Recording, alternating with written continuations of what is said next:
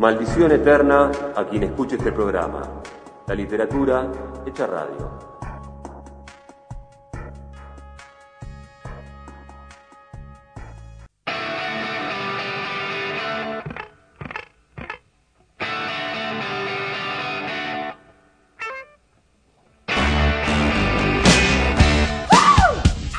En este Maldición Eterna número 48, momento de recuperar la charla que tuvimos hace un año con el periodista y escritor Marcelo Figueras. El punto de partida de aquella charla no fue otra que el inmenso Rodolfo Walsh, Operación Masacre y la novela El negro corazón del crimen. Esa ficción, que recupera el proceso creativo de este texto periodístico maravilloso, que da cuenta de los fusilamientos en el basurero de José León Suárez, es el que nos trae esta entrevista de regreso en esta noche de miércoles, ya que calza a la perfección sigue a la perfección el camino que traza el tema de la noche, esta cuestión del morto que parla, el número 48, y esa frase impresionante que transcribe en una de sus reediciones Rodolfo Walsh alrededor de hay un fusilado que vive. Eh, lo primero que me interesa como punto de partida, teniendo en cuenta que en tu vida ocupa un lugar importante el periodismo, eh, la literatura, el cine y también la música, eh, ¿qué fue lo primero que apareció en tu vida? Lo primero claramente fue, a ver, ahí, ahí colaste la música y ahora, ahora me quedé dando vueltas porque la respuesta iba derecha, pero me quedé en el aire. No sé, tal vez haya sido la música lo primero, obviamente, pero eso tiene que, ver más con la parte que queda tan solo registrada en el inconsciente. Desde, desde que puedo recordar o que puedo razonar, claramente fue la ficción, las historias, bajo cualquier formato, ¿no? En, en ese sentido siempre fui muy heterodoxo, muy populista, digo, me gustan las historias en general, y los formatos son simplemente, qué sé yo, la pilcha que se pone en ese momento, ¿no? Digo, puede ser eh, una novela, este puede ser una obra de teatro, puede ser una serie, puede ser un cómic, puede ser este, nada, un artículo periodístico, no deja de ser una historia, ¿no? Digo, las reglas en todo caso de cada relato tienen sus particularidades, pero en esencia es algo que te están contando, que te engancha y que te absorbe este, y que te ilumina o no, pero básicamente fue eso, ¿no?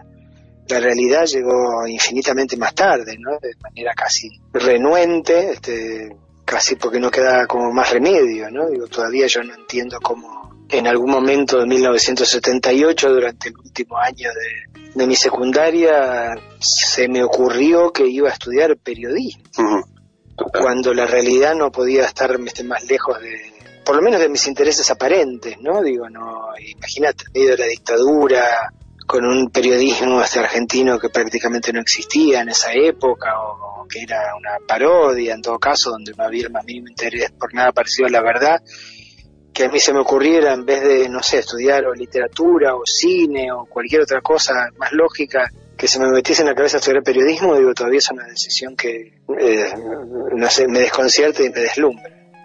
Todavía digamos no terminas de darte cuenta del por qué. No puedo puedo aventurar me imagino yo que había una, necesidad, casi te diría fisiológica, de encontrar algo parecido a la verdad de lo que verdaderamente estaba pasando, porque si no, no se entiende. Si no, lo más lógico hubiese sido que yo hubiese seguido viviendo en mi burbuja de ficciones este, que, que yo creía autosuficientes, ¿no? consumirlas y escribirlas o imaginarlas, digo, para mí era todo lo que yo creía necesitar en el mundo. Pero obviamente había algo que estaba pasando más allá de los confines de mi casa, digo, que me, que me impulsaba a, buscar una interpretación este, concreta este, y fehaciente de qué era lo que estaba pasando, más allá de lo que, en todo caso, de las ficciones que se me presentaban como la realidad. Porque muy claramente, digo, si si vas a ver qué era lo que decían los medios durante todos aquellos este, años, este, nada de lo que decían se parecía a lo que estaba ocurriendo realmente, ¿no? Por debajo, de manera soterrada. Totalmente. Y ahí pensando un poco en esa, en esa burbuja o en esas ficciones, ¿te acordás más o menos a qué edad fue lo primero que escribiste? Eh,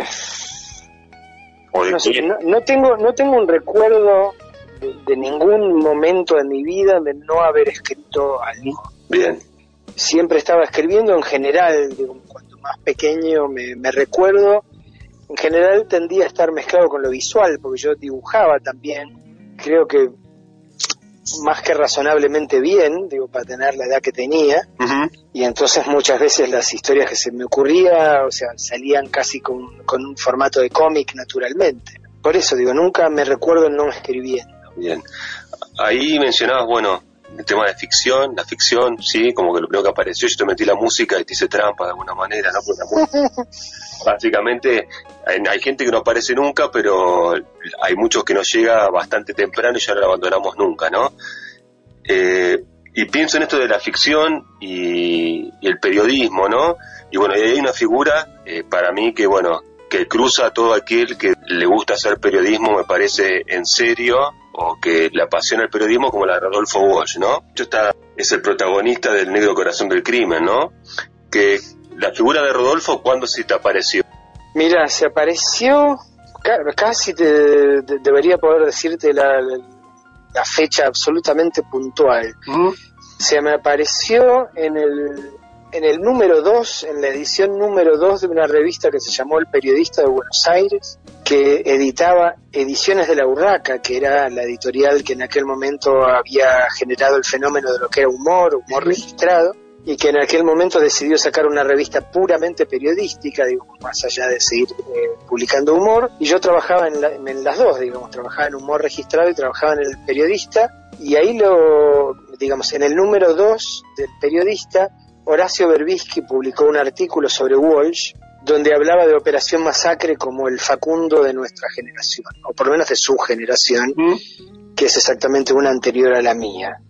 Si me preguntas si yo había escuchado hablar de Walsh antes de eso, la verdad que no te sabría decir, porque en el contexto de la dictadura y en particular de donde yo venía, digamos, de una casa muy de clase media gorila, muy eh, claramente apolítica en todos sentidos. La verdad que no sé si había escuchado hablar de Rodolfo Walsh antes o si lo descubrí con la nota de Horacio y, nada, y me pareció la más maravillosa de las historias, con la salvedad de que era una historia real y era una historia que más trágica no podía ser, ¿no? Digo, pero entonces supongo que ahí de algún modo terminé con encontrándome con Operación Masacre, que supongo que se habrá reeditado nuevamente, digamos, en aquel tiempo, después de la dictadura, de, haber sido, no sé, las primeras ediciones que sacó de La Flor, ya de Operación Masacre, con esa con esa etapa este, retomando este un, clásico de Goya, que tanto tiene que ver con los redonditos de ricota, por otro lado. Y por eso fue un, poco eso, la fascinación de la nota de Horacio,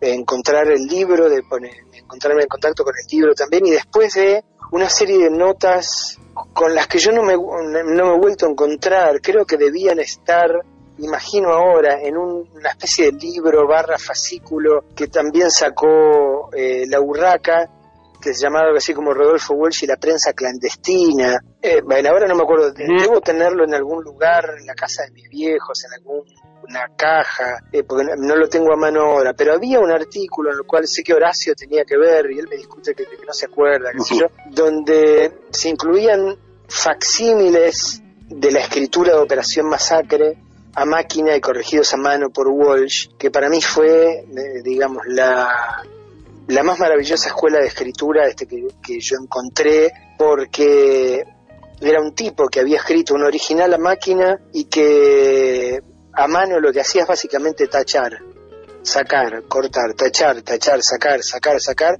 Y yo recuerdo que me fascinó en aquel momento porque te imaginas, digo, creo que en general todos aquellos y aquellas que empezamos a escribir con toda la inseguridad del mundo, tendemos a ser barrocos porque cuando uno escribe difícil es más fácil esconder que uno no está seguro de cómo escribir o es más fácil esconder que uno no escribe quizás del todo bien porque en el quilombo barroco puede ser que a lo mejor estemos este, sepamos escribir maravillosamente y estemos eligiendo escribir así. Sí.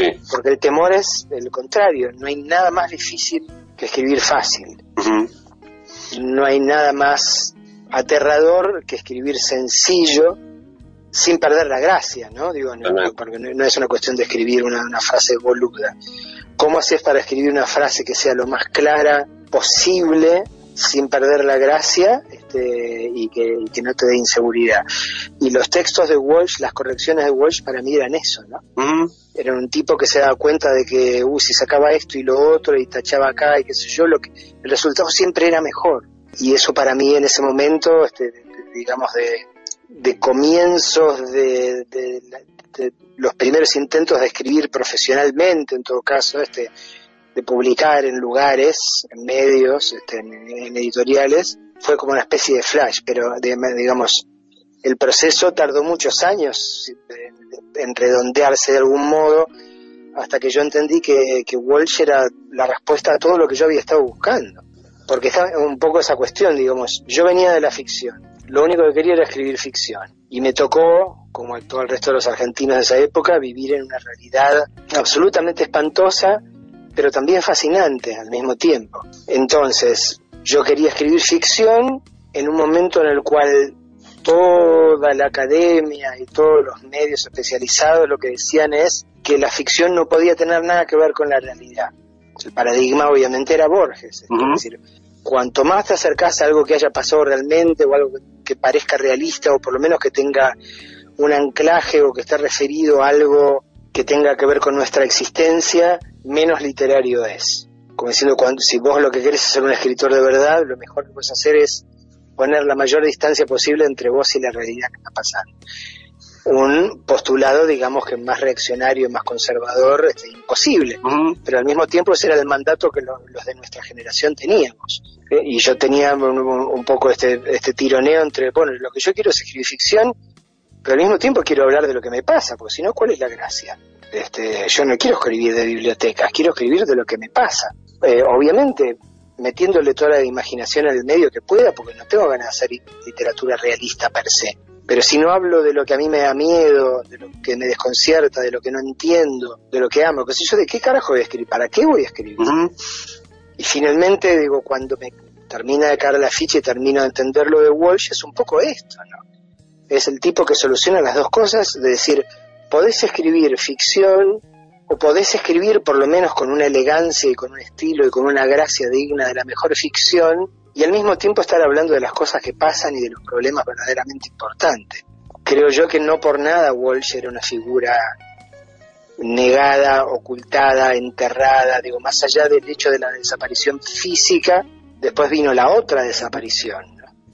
Tratar de, de, borrarlo porque si todos seguíamos por el lugar de Walsh, la cosa se les iba a complicar. ¿Cómo es esto de intentar escribir de la manera más elegante y maravillosa y precisa de este posible y al mismo tiempo estar hablando de lo que está pasando en esta tierra, en este tiempo.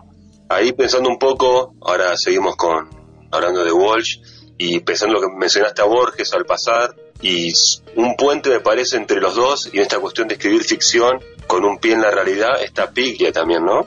Claro, pero, pero bueno, digamos, en, algún sentido la tuvo más fácil porque los conocía a los dos y porque habló con los dos, este, y porque los leyó en tiempo.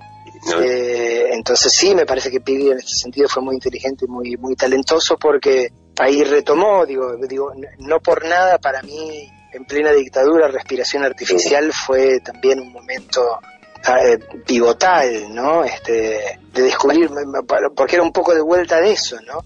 ¿Y de qué estás hablando? Y estamos hablando de nada, de un prócer de otro tiempo, y estamos hablando de Kafka y qué sé yo, pero no, y al mismo tiempo estamos hablando de lo que nos está pasando ahora. Estamos hablando de la imposibilidad de respirar libre.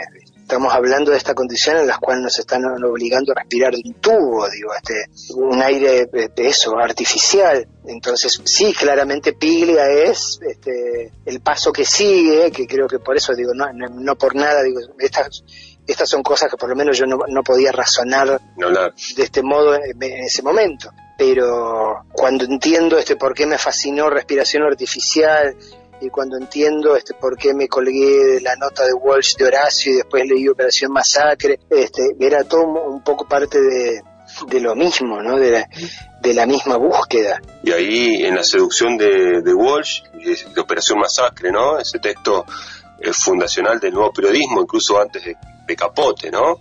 Eh, pienso también en, como protagonista de, la novela, ¿no? El negro corazón del crimen y el momento ese de escritura, ¿no? Y además lo que tiene Operación Masacre que debe tener, eh, al margen de ficción o realidad, uno de los mejores comienzos de, libro posibles, ¿no? Con esa cuestión del, fusilado que vive, ¿no? Es esas frases que marcan ya la lectura. Claro, pero, pero no te olvides que el fusilado que vive es la tercera edición de Operación Masacre. es del prólogo para nosotros, porque tiene que ver con cuándo lo leímos, digamos, es parte inseparable del, del libro, pero es algo que Walsh escribió recién para la tercera edición de Operación Masacre. Si vos miras los prólogos de las dos ediciones anteriores, y bueno, por eso para mí una de las cosas más, digamos, a ver, el negro corazón del crimen para mí significó dos aprendizajes y dos disfrutes increíbles de los que nunca me voy a desprender en la vida. Primero, el simple disfrute de poder contar esa historia. Una historia tan maravillosamente increíble, tan maravillosamente fascinante en la realidad, en lo que ocurrió, que decís, ¿cómo nadie la escribió antes? Este, eso por un lado, ese placer ¿viste? absoluto. Y el otro fue el aprendizaje que para mí significó la investigación para escribir el libro, que para mí fue como la prolongación de lo que se inició con la nota de Horacio, esta que te digo en el 83. Y, y, la, visión de esos originales de Walsh corregidos por Walsh una y otra vez. Cuando vos ves cómo era la primera versión de Operación Masacre, primero la versión que fue apareciendo folletinescamente eh, eh, durante, por eso, el 57. Cuando después ves la primera edición en libro y ves el prólogo de Walsh a esa edición en el cual básicamente de una manera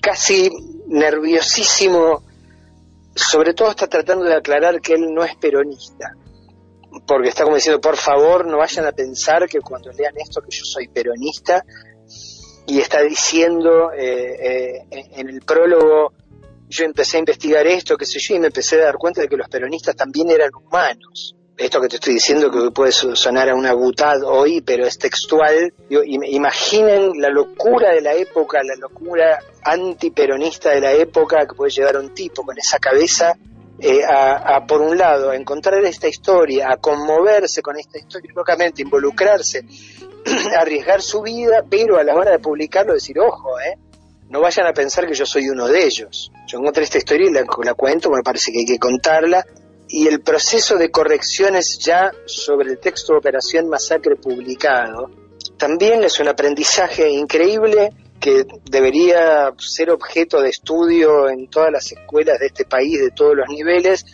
porque básicamente lo que cuenta es esto, digo, lo que le ocurre a un intelectual argentino típico o un tipo que aspira a ser un intelectual argentino típico cuando se encuentra con la realidad. ¿Qué pasa? Todos los esquemas eh, que traían la cabeza eh, esencialmente aristocráticos, esencialmente clasistas, qué sé yo, cuando se enfrenta con la realidad y no es necio, digamos, y se da cuenta de lo que pasa y vibra con lo que le pasa a la gente, le parte la cabeza al medio y lo, construye otra vez. Hasta Operación Masacre, Rodolfo Walsh era un escritor competente. Cuando a Walsh le hace clic y se da cuenta de lo que está pasando y lo que tiene que escribir, comienza a escribir como un genio está contando lo que tiene que contar y de la manera en la que hay que contarlo, por primera vez en su vida. Lo, lo que es increíble que marcabas vos, Marcelo, es la cuestión de que las siguientes ediciones, incluso de Operación Masacre, siempre fueron sumando los distintos prólogos, ¿no? Eso no se perdió, muchas veces se pierden los prólogos originales. No, es que fueron cambiando, digamos, por eso te digo, le, eh, para nosotros el, el, prólogo de la tercera parte, que es donde él hace como el making of, mm. donde él cuenta cuando, eh, qué estaba haciendo cuando le llegó esta historia por primera vez, que estaba jugando al café en un bar de La Plata, este, en una esquina de La Plata, y que le llega lo del fusilado que vive, y cómo empieza toda esta cuestión y cómo empieza a investigar lo que le ocurre. Todo esto que para nosotros es parte indivisible de lo que consideramos Operación Masacre, no estaba no estaba eh, cuando cuando empezó a publicar esto eh, como folletín no estaba en la primera edición no estaba en la segunda edición.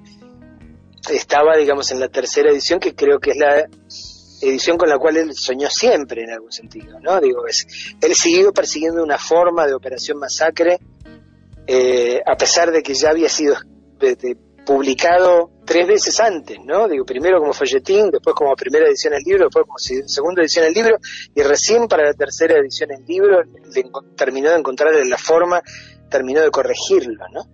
Terminó de, por eso, de, pulir la escritura, de sacarle lo que no iba. Hay un capítulo, digo, también que es, muy modélico a este respecto. Hay, hay un capítulo donde él se pone en, un tono muy literario, hablar, oh, este basural de José León Suárez, en, un, en un tono casi sarmientino, te diría, en algún lugar, hacer una invocación al lugar este, de, estos crímenes, qué sé yo, que después termina sacando, porque claro, no tiene nada que ver, no suma, era parte, de, era, un lugar donde se había colado su veleidad, su deseo de convertirse en un escritor de verdad. Eh, que, también queda como muy de manifiesto un poco, otro de los cambios es eh, él elige para las primeras versiones una cápite de unos versos, creo que era de T.S. Eliot, unos versos muy bellos. Eh, y después termina sacándolos para la tercera edición y poniendo tan solo el reporte policial, si ves este, lo que figura como, epígrafe, como acápite, este, como texto, entonces, y él cambia, eh, digamos, la alta poesía de T.S. Eliot por un reporte policial pero el reporte policial tiene que ver de una manera infinitamente más directa con lo que él está intentando contar. Eh, entonces creo que, por eso estos son cambios que él fue haciendo a lo largo de los años en busca de la forma perfecta de un relato que para él nunca se terminó de cerrar, ¿no? Digo, creo que, lo, siguió buscando hasta que lo mataron. Totalmente. Sí, de hecho lo fue, cada edición o cada reedición tenía que ver con esta cuestión de sumar algo más, ¿no? A esa investigación y a esa escritura. Claro, porque, porque también es esto, digamos, esta cosa, este texto canónico, este si querés, que, que para tantos de nosotros y nosotras es el paradigma de, de, la investigación periodística y barra de lo que sería el non-fiction, qué sé yo, termina en un lugar de absoluta frustración porque termina sobre la injusticia, porque los culpables nunca son castigados y nunca son castigados por, eh, por eh, digamos el poder de los este, digamos por la fuerza de los poderes establecidos y por la clase de justicia institucional que tenemos. Eh, entonces en ese sentido no puede sernos más contemporáneo tampoco Digo, ¿cómo no entender eso este, desde la Argentina este, de hoy con los poderes de, forma, corporativos que tenemos, desde el poder económico que tenemos y de la justicia que tenemos? Este, en ese sentido, por eso es un libro que no, eh, eh, no envejece, lamentablemente en algún sentido, pero que no puede envejecer porque sigue hablando de lo que nos pasa. Nos sigue interpelando, ¿no? Ahí te hago la última pregunta, Marcelo. Mencionabas al principio, precisamente cuando hablamos de este comienzo en la ficción y de los relatos, y aparecía Walsh, eh, apareció también Goya con esa pintura, y mencionaste ahí a los redondos, ¿no? Y por ahí, en algún reportaje leído que has mencionado que tanto Walsh como el indio ha sido importante en tu construcción personal. Si podemos, podemos incluso pensar en tu deconstrucción, ¿no? Esta cuestión de desarmarse y volver a construirse, pienso, ¿no?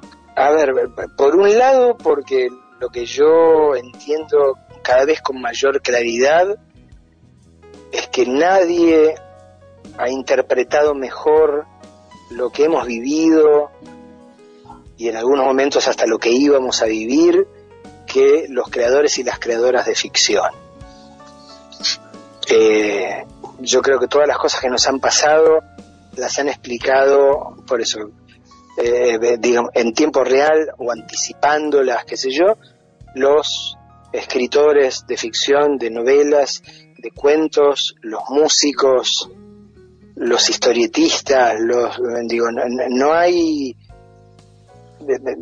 digo, si, seguís la línea de los grandes creadores y las grandes creadores de, arte, así en su acepción, lo que quiera, o sea, desde lo más alto hasta lo más bajo, digo, la Argentina, o sea, la experiencia argentina, lo que nosotros hemos vivido y padecido de lo que todavía ansiamos, está en la ficción, lo cual significa que está tanto en Operación Masacre como en Octubre de los Redonditos de Ricota o El Tesoro de los Inocentes del Indio Solar. Digo, nadie ha contado nadie ha interpretado mejor, nadie ha anticipado este, lo que nos iba a pasar eh, mejor que aquellos que trabajan con la materia de lo que es puramente ficcional, porque la música también es puramente ficcional. Eh, eh, me, parece es una construcción este, de, pura belleza estética, digo que no tiene por qué estar anclándose sobre nada que tenga que ver con la realidad objetiva. Y sin embargo, por eso te digo, si, si querés entender lo que nos pasó, este, lo que nos iba a pasar y qué sé yo, digo, ¿cómo, si no leíste Operación Masacre y si no escuchaste los discos de los redondos, qué sé yo, yo creo que hay algo que no terminaste de entender. Eh, entonces, en, en, ese sentido, para mí han, sido y, siguen siendo absolutamente fundamentales. Eh, desde, desde que son voces que se apartan de lo convencional, de, lo tradicional, de lo claramente definido ideológicamente, pero te digo, Walsh es este tipo que, que, nunca se imaginaba como peronista este, de algún lugar. El indio es otro, el indio este nunca, él no pensaba en sí mismo como si fuese peronista, qué sé yo. O Estergel, no sé qué pensaba en todo caso antes de asumir, este, que asumirse como tal, qué sé yo, pero ninguno de ellos viene desde un lugar predigerido, predefinido ideológicamente, y simplemente utilizan este, las mejores, los mejores recursos y las mejores herramientas del arte para tratar de, de crear algo que de alguna forma decodifique lo que les está pasando y lo que están viendo. ¿Cómo mierda explico esto que está pasando? ¿Cómo mierda explico esto que siento que va a pasar?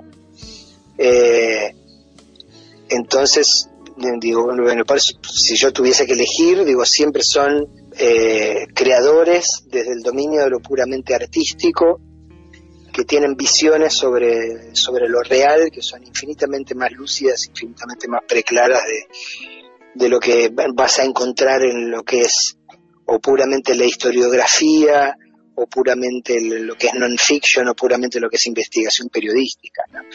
Creo que el, hilo conductor de la experiencia argentina este, contemporánea, que por lo menos en el último medio siglo, eh, la única forma que lo, que lo sigas y no te pierdas y finalmente entiendas de qué se trata la cuestión es a través de una serie de ficciones.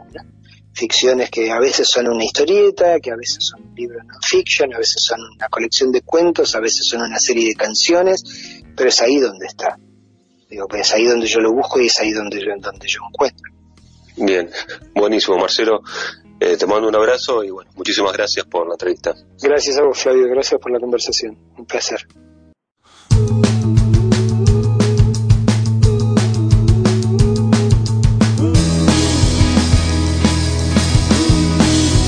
Mis queridos amigos, el 48 de Marición Eterna, el programa dedicado al morto que parla, ha llegado a su fin.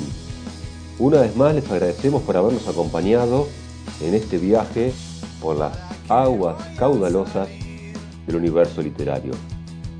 Hicimos este programa Victoria Lagumarcino con su sección Detrás de la foto, Astor Mogueta en la asesoría musical y quien les habla, Flavio Mogueta. Se hizo tardísimo, mis queridos amigos. Solo resta decir, todo muy rico y nos reencontramos en siete días.